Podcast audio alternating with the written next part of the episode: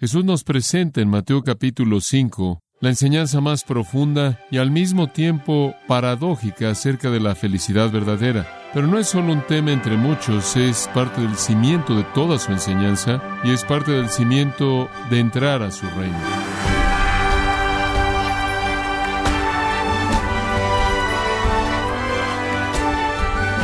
Bienvenido a su programa Gracias a vosotros con el pastor John MacArthur.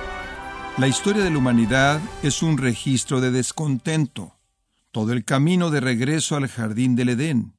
Y si somos honestos, todos deberíamos admitir que hemos puesto demasiado valor a las cosas materiales, cuando todo lo que realmente satisface no se puede comprar a cualquier precio.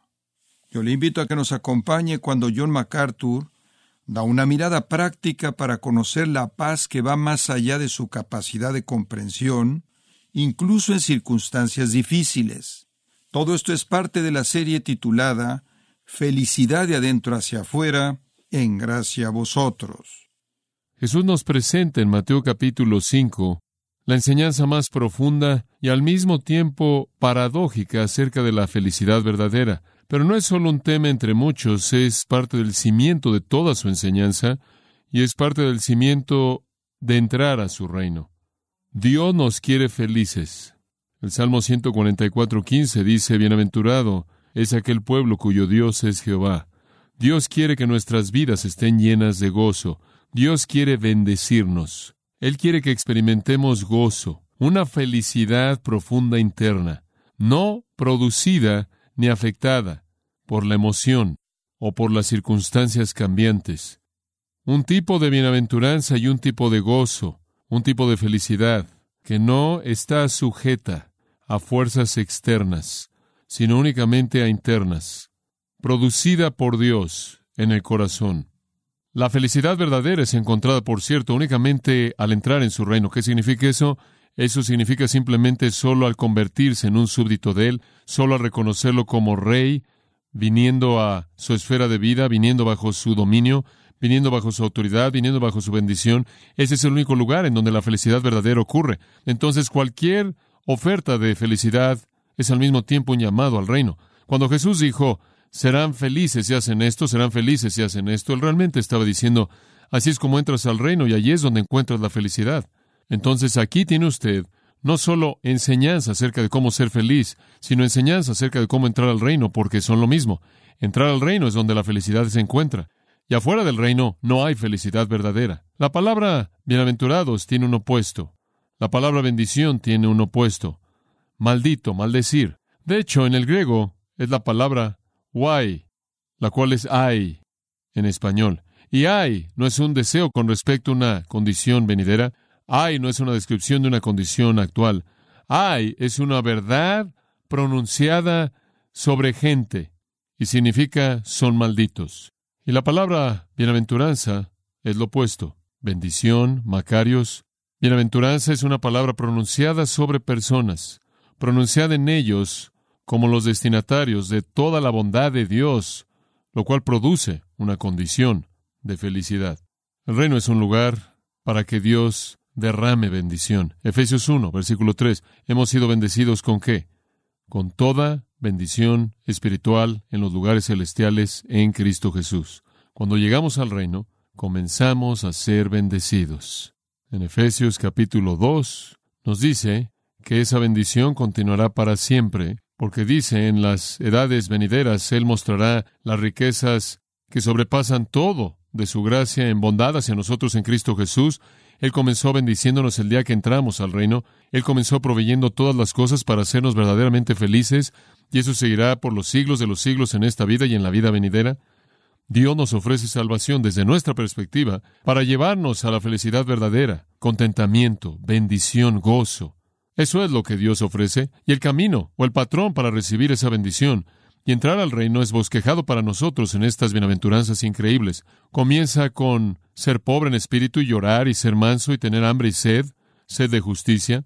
Se manifiesta a sí mismo en una actitud de misericordia, pureza y ser un pacificador, y causa que el mundo reaccione contra nosotros con persecución y acusaciones falsas. Pero al final nos transforma en el versículo 13 en sal y versículos 14 al 16 en luz.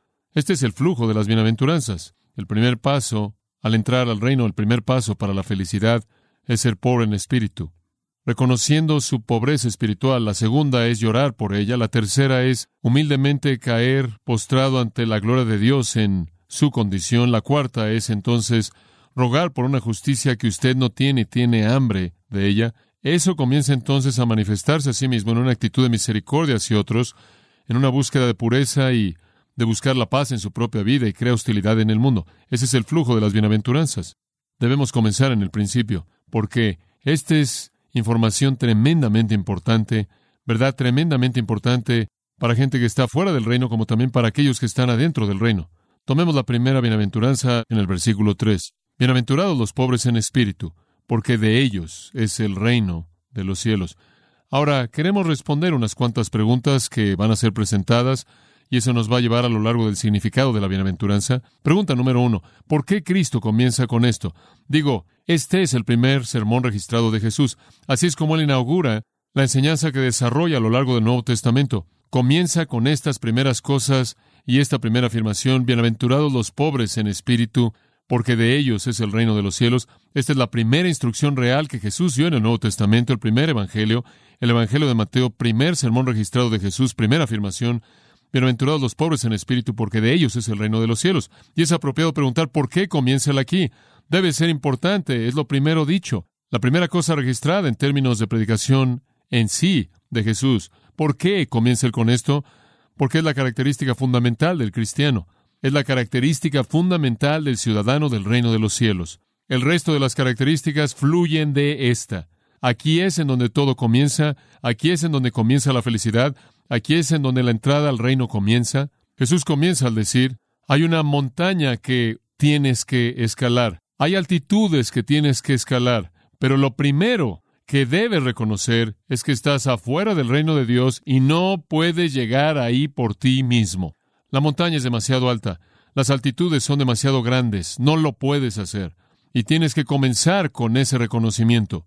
No puedes entrar en mi reino, no puedes ser feliz, hasta que reconozcas tu bancarrota, tu pobreza.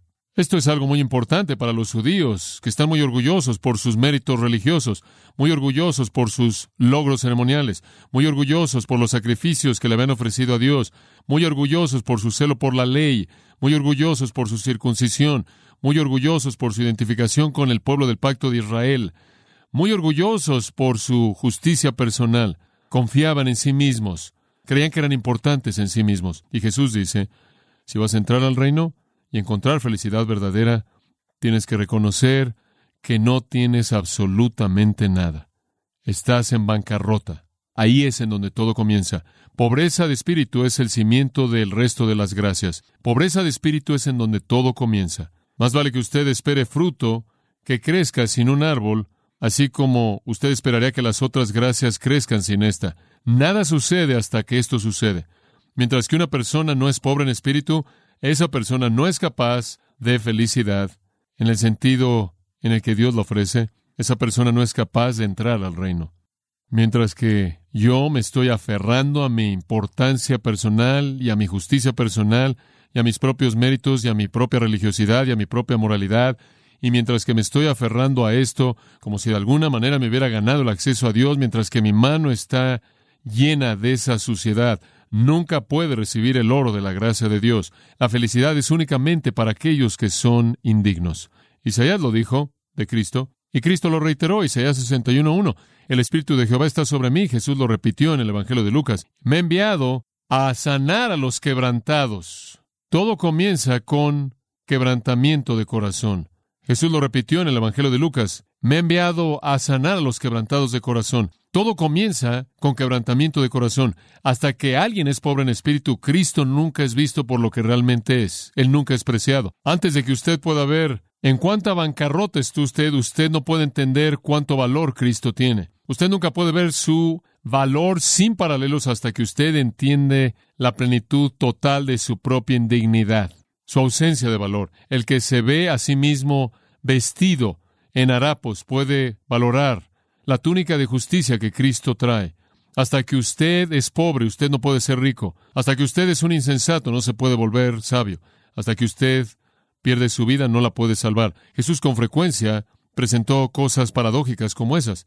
¿Y por qué es esto primero? Porque inevitablemente lo que evita que la gente entre al reino es soberbia. Y en el comienzo mismo la soberbia debe ser quebrantada. Proverbios 16:5 dice, malditos son los soberbios. Estas cosas Dios aborrece, un corazón soberbio en la parte de arriba de la lista. Ahora, la soberbia no necesariamente significa que usted desfila su dinero, no necesariamente significa que usted desfila sus bienes y sus posesiones y etcétera. Soberbia significa que usted confía en su mérito personal, moralidad personal, religión personal, bondad personal. Usted no está dispuesto a reconocer el hecho de que lo mejor que usted puede hacer son trapos de inmundicia. La única manera entonces de entrar al reino de Dios, la única manera de venir a la bendición, la única manera de ser feliz en términos genuinos, verdaderamente feliz tanto en el tiempo como en la eternidad, es confesar su propia indignidad, su incapacidad total de agradar a Dios, su propia incapacidad de satisfacer, de cumplir con el estándar de Dios. Fue el apóstol Pablo quien atravesó por esto. Él dijo, cuando yo era judío, estaba viviendo mi judaísmo y confiando en él. Él dijo, con respecto a la ley, irreprensible.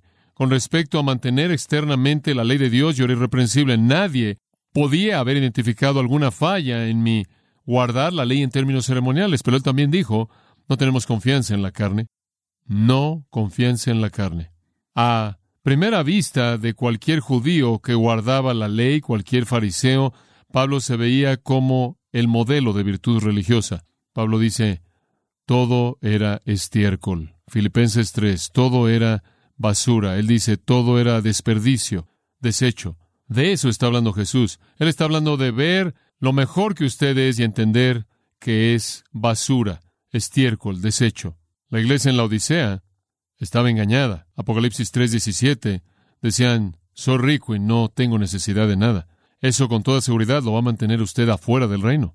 ¿Cuántos insensatos como esos hay? Y los ha habido a lo largo de toda la historia, pero que no ven la realidad en absoluto. Entonces Jesús comienza aquí, porque todo comienza aquí. Usted nunca entrará al reino, usted nunca experimentará la felicidad verdadera hasta que haya un reconocimiento profundo de bancarrota espiritual, no solo en las peores cosas en su vida, sino en las mejores. Que como Isaías lo dijo, su justicia es como trapo de inmundicia. Su ser irreprensible con respecto a la ley Filipenses 3 es estiércol. Su moralidad no vale nada. Todo comienza ahí. Y esa es la razón por la que Él comienza ahí.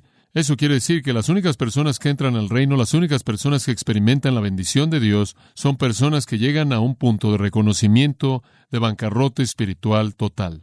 Ahora entremos a eso y hagamos una segunda pregunta. Específicamente, ¿qué quiere decir Jesús con bienaventurados los pobres en espíritu? ¿Qué está diciendo él de manera específica? O dicho de otra manera, ¿de qué tipo de pobreza está hablando él?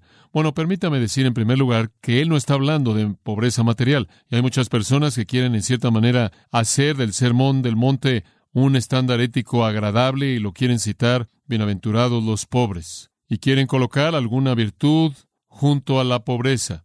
De hecho, Lucas 6:20 dice, bienaventurados los pobres. Aquí en Mateo, claro, Estamos indicando de qué tipo de pobreza estamos hablando, pero hay suficientes personas que piensan que la pobreza en sí misma, esto es la ausencia de posesiones materiales y ausencia de dinero, de alguna manera en sí misma es una virtud. De eso no está hablando nuestro Señor. Si lo fuera, entonces no será cristiano aliviar la carga de alguien, ¿no es cierto? No será cristiano darle dinero a los pobres y la Biblia una y otra y otra vez nos dice que le demos dinero a los pobres, que le demos alimento a los pobres, que satisfagamos las necesidades de aquellos que no tienen. Si de alguna manera la pobreza en sí misma fuera una virtud, entonces los estaremos llevando de la virtud al vicio. Entonces estaremos mejor dejando a la gente que se está muriendo de hambre y dejar a los refugiados de guerra en su privación que continúen en su aflicción extrema, que dejemos solos a los huérfanos, que cerremos todos los hospitales, que terminemos con todos los esfuerzos misioneros y la bienaventuranza espiritual de alguna manera estuviera asociada con la pobreza material. No lo está. Hoy día la especie de evangelio nuevo es que la bienaventuranza espiritual está asociada con la riqueza. Entre más rico es usted en la actualidad, más evidencia supuestamente usted da de haber entrado a la prosperidad del evangelio. No estamos hablando aquí de cosas materiales en absoluto aquí.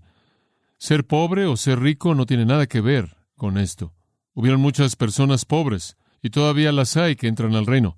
Y hay unos cuantos ricos, no muchos, pero unos cuantos. Nicodemo y José de Arimatea fueron hombres ricos, como aparentemente también lo fue Filemón, como dije 1 Corintios 1.26, dice que no hay muchos, pero hay algunos. David, recordará usted en el Salmo 37, testificó que en todos sus años él nunca había visto a los justos desamparados y nunca los había visto como mendigos pidiendo pan. En la vida de Pablo hubieron tiempos de hambre, hubieron tiempos de sed y hubieron tiempos cuando él tuvo lo suficiente. Él sabía cómo estar humillado y cómo abundar, le dijo a los filipenses. Nunca estuvo de mendigo, tampoco lo hubo con el Señor. Algunas personas piensan que Jesús fue el más pobre de los pobres. No lo fue. Jesús creció en un hogar de clase media quizás inclusive mejor que un hogar de clase media. Su padre tuvo su propio negocio, él fue un carpintero o un constructor. También pudo haber sido alguien que trabajaba en la construcción de casas y todas las cosas como esas. Jesús creció aprendiendo un oficio. La única razón por la que él no se ganó la vida fue porque él se volvió un ministro itinerante, un predicador itinerante y viajaba siendo apoyado por los donativos de aquellos que creían en su ministerio. Pero tenían dinero, tenían suficiente dinero para dar algo. Usted se acuerda de Judas que tenía la bolsa y no solo era para las necesidades de los discípulos conforme viajaban, sino también tenían un poco adicional, un poco extra para dar a los pobres conforme era necesario. El Señor nunca estuvo de mendigo, los doce nunca estuvieron de mendigos, Pablo nunca estuvo de mendigo, y fueron acusados los discípulos de ser incultos, fueron acusados de ser ignorantes, fueron acusados de estar locos, fueron acusados de voltear de cabeza el mundo, pero nadie jamás los acusó de estar de mendigos de alguna manera no fueron virtuosos porque estaban viviendo en un estado de pobreza. Entonces, ¿qué es esta pobreza en espíritu? Es el término griego tokos y viene del verbo toso. Tokos significa acobardarse y encogerse como un mendigo. Tiene la idea de encogerse de algo de alguien. Conlleva la idea clásica de pedir como mendigo a partir de la vergüenza. No está hablando de un hombre aquí que es un preso.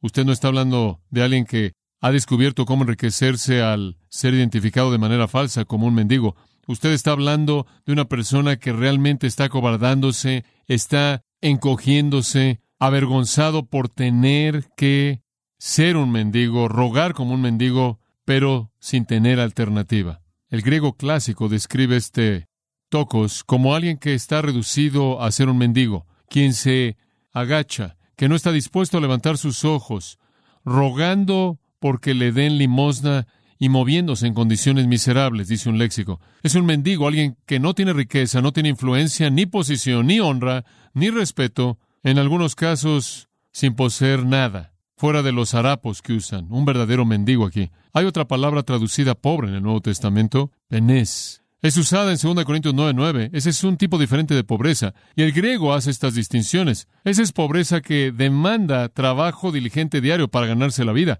Ese es alguien que no tiene un almacén, no tiene una cuenta de ahorro, tiene que trabajar diariamente simplemente para comer a diario. Penés es ser tan pobre que usted tiene que trabajar duro diariamente para sostener su vida. Tocos es ser tan pobre y estar tan privado y ser tan incapaz que su pobreza es tan profunda y usted es tan incapaz que lo único que puede hacer es ser un mendigo. Usted no tiene la capacidad de trabajar, usted no tiene la habilidad de trabajar, entonces usted depende de manera total de los donativos de otros. Todo viene usted de una fuente externa. Eso es tocos. Usted no tiene recurso, no tiene talento, ni habilidad, ni oficio, nada. En términos típicos en el mundo antiguo, humillaba a tal grado un hombre ser un mendigo que se inclinaba que se agachaba, cubría su rostro con un atuendo, estiraba su mano avergonzado, inclusive porque el dador conociera su identidad. Esa es la palabra que Jesús usó. ¿Quiere entrar usted a su reino? Ahí es donde usted comienza. Este es el diagnóstico verdadero del hombre. Y es únicamente cuando usted lo reconoce que usted se convierte en un candidato para entrar al reino de Dios de la felicidad. Cuando usted se ve a sí mismo como vacío, pobre, inútil, en bancarrota, usted no puede contribuir en nada su salvación. Usted no le puede dar a Dios nada que de alguna manera lo califique usted para alguna bendición de Él. Usted es tocos, no penés. Usted necesita misericordia. Usted necesita gracia de una fuente externa, de Dios mismo, porque usted no puede traer nada. Usted está privado, es un mendigo, depende de manera total. ¿Qué está diciendo entonces Jesús? Felices son los privados, felices son los mendigos, felices son los que dependen sin esperanza alguna. Felices son las personas que no tienen nada y no pueden ganarse nada. Permítame decirle algo.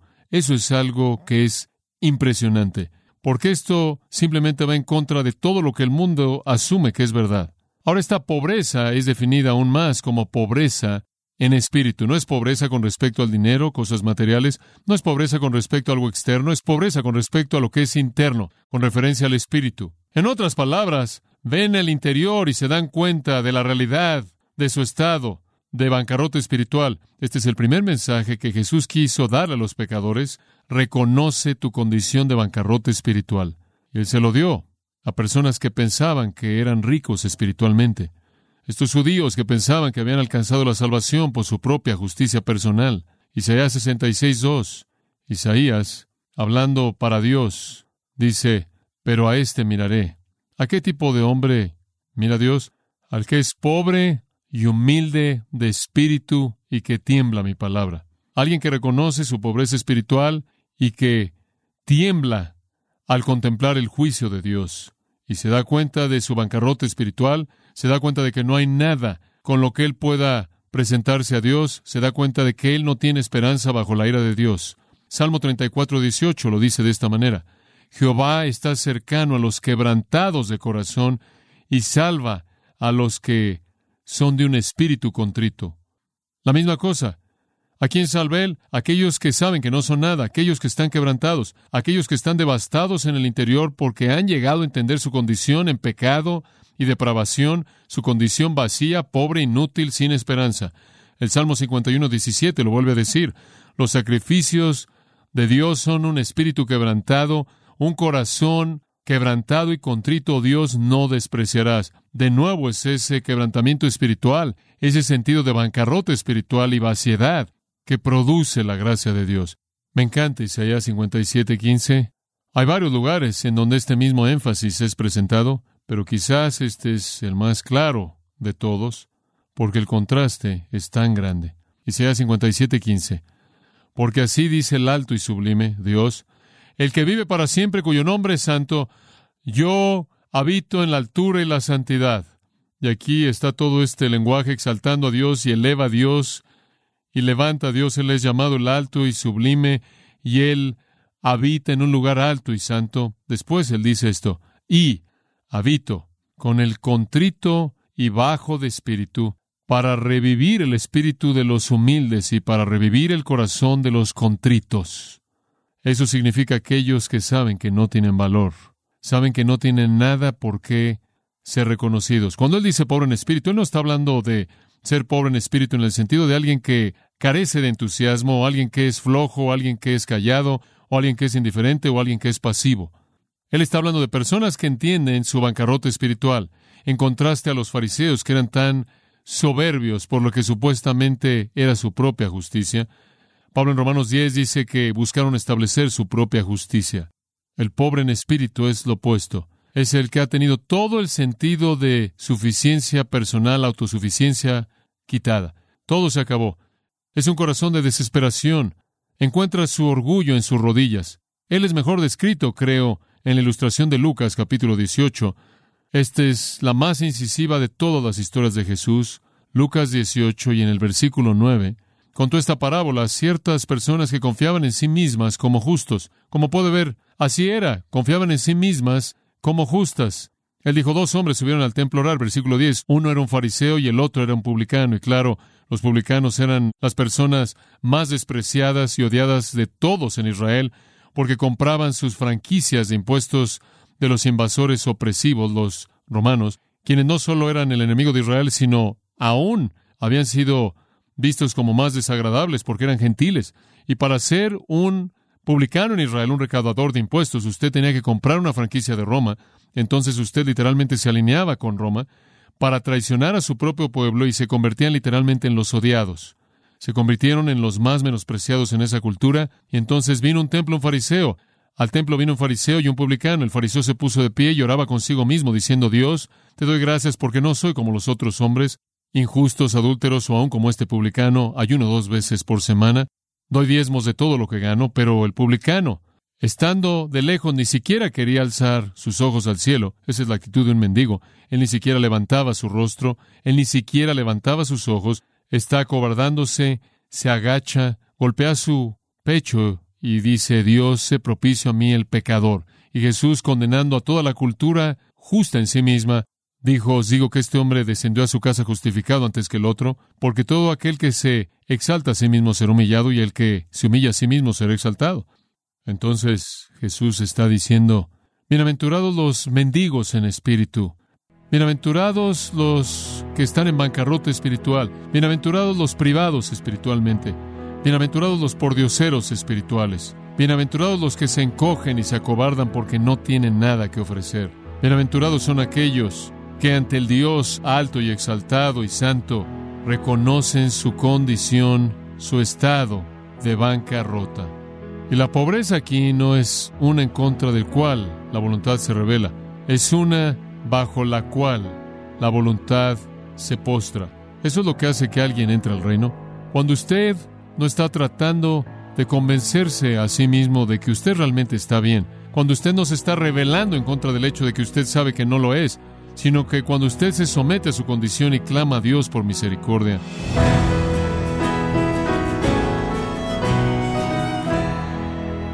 De esta forma hemos estado escuchando al pastor John MacArthur en la serie titulada Felicidad de adentro hacia afuera, en gracia a vosotros.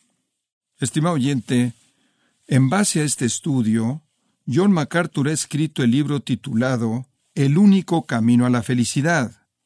Este libro le ayudará a transformar su actitud hacia la felicidad e incluso redefinirla.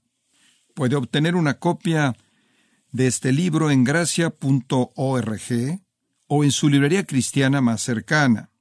Y quiero recordarle que puede descargar en audio transcripción de manera gratuita los sermones de esta serie Felicidad de adentro hacia afuera, así como todos aquellos que he escuchado en días, semanas o meses anteriores en gracia.org. Si tiene alguna pregunta o desea conocer más de nuestro ministerio, como son todos los libros del pastor John MacArthur en español o los sermones en CD que también usted puede adquirir, escríbanos y por favor mencione la estación de radio por medio de la cual usted nos escucha en gracia a vosotros.